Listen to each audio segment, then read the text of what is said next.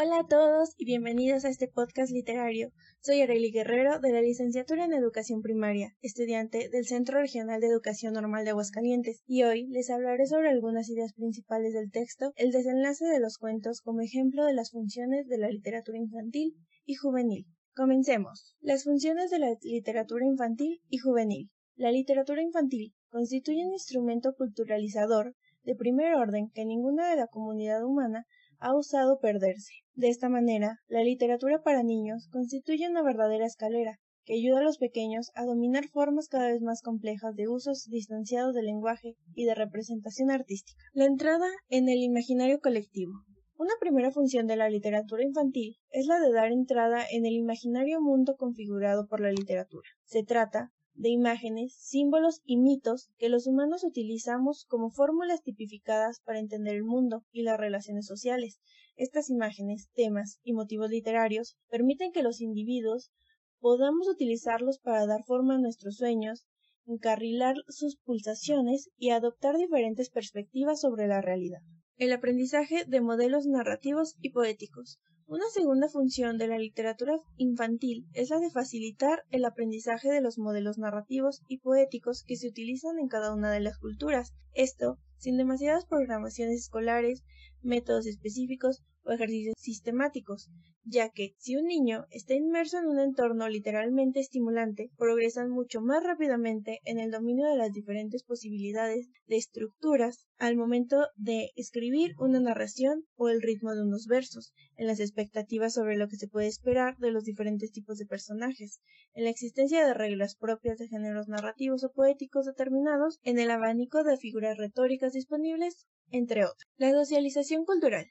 Una tercera función ejercida por la literatura infantil es la de ampliar el diálogo entre la colectividad y los pequeños, para darles a conocer cómo es o cómo se desearía que fuese el mundo. En cualquier época, la literatura ha cumplido esta función socializadora simplemente porque habla y reflexiona sobre los humanos, es decir, nos permite ver con los ojos de los demás y desde perspectivas distintas cómo pueden sentirse las personas, la forma en que valoran los sucesos, los recursos con los que se enfrentan a sus problemas, o lo que significa seguir las normas y las consecuencias de transgredirlas según las variables de cada situación. El contexto educativo y artístico. El ejemplo del desenlace. Precisamente, el desenlace positivo de los cuentos populares fue uno de los aspectos más valorados por los psicólogos que se dedicaron a analizar la literatura infantil a lo largo del siglo XX. Los educadores abandonaron los antiguos cuentos didácticos que terminaban con el castigo de los protagonistas que se habían portado mal. Un castigo debía servir de lección a los pequeños lectores al enseñarles la manera en la que no debían comportarse. ¿Por qué las historias infantiles han sufrido estos cambios en nuestras sociedades occidentales? Primeramente, por la aceptación y asunción del conflicto por parte de los personajes dentro de unas nuevas coordenadas de vida. Segundo, los finales abiertos que nos dejan sin saber cómo termina el conflicto planteado. Y por último, los finales negativos que dejan el conflicto sin solucionar. La aceptación del conflicto. Una nueva versión del final feliz. Llevado a buscar una nueva versión del final positivo, se brinda al lector la idea de que el protagonista ha terminado por asumir que las cosas son así, y ha hallado vías para superarlas. Para que la literatura infantil haya aceptado esta solución, han tenido que pasar dos cosas. En primer lugar, que haya habido una cierta ruptura de la protección infantil existente hasta entonces sobre los temas que pueden abordar los libros, y en segundo lugar, que el propósito moral que se persiga sea precisamente el de incrementar la capacidad de los niños para enfrentarse a problemas internos. El final abierto. El aumento de los finales abiertos se debe principalmente a la voluntad de reflejar una realidad más compleja que antes, en la que las cosas no solo se solucionan del todo o para siempre. El grado de abertura del final puede ser más o menos acentuado. En cualquier caso, es preciso que afecte aspectos sustanciales de la obra si vamos considerándolo como tal.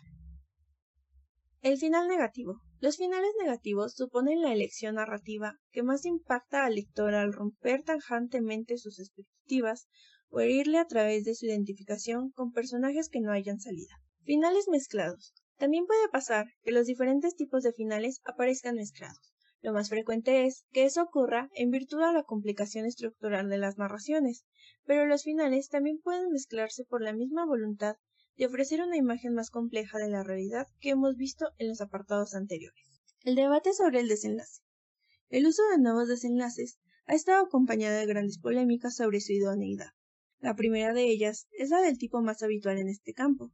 Niega su conveniencia al cuestionar hasta qué punto esos elementos pueden ser entendidos o asimilados psicológicamente por los niños. Una segunda reacción denuncia que los finales de las obras realistas que acaban con la aceptación psicológica del conflicto ofrecen su mensaje moral como si fuese directamente trasladable a la realidad y el lector hubiera de tomar nota literalmente de cómo debe comportarse en caso de enfrentarse a un conflicto parecido. Y un tercer tipo de crítica objeta que los libros que debilitan el final en favor del simple juego literario, de series imaginativas inconexas o de una narración psicológica basada en un panorama de la vida del protagonista, puede causar problemas en el interés del lector y en su aprendizaje narrativo. Para finalizar, con esto nos damos cuenta de los cambios que ha tenido la literatura a lo largo de los años, de qué manera ésta ha sido modificada para ir complaciendo a todo tipo de lectores, desde los más pequeños hasta los más grandes. Esto sería todo. Muchas gracias por escuchar.